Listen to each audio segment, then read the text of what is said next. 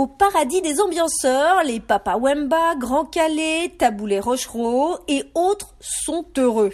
La rumba fait son entrée dans le patrimoine culturel immatériel de l'humanité. Les réseaux sociaux se sont enflammés immédiatement. Alléluia Enfin Une belle victoire Nombreux sont les messages qui ont salué cette inscription comme une reconnaissance, mais aussi un défi à relever pour faire vivre et prospérer cette passion commune sur les deux rives du fleuve Congo. Ce joyau culturel est reconnu pour sa valeur universelle. C'est félicité sur Twitter le président de la RDC, Félix Tshisekedi. À Brazzaville, Jacques Iloki de l'Association des peintres du Congo affirme que cette inscription est une reconnaissance parce que la rumba est le trait d'union entre les deux rives du fleuve Congo.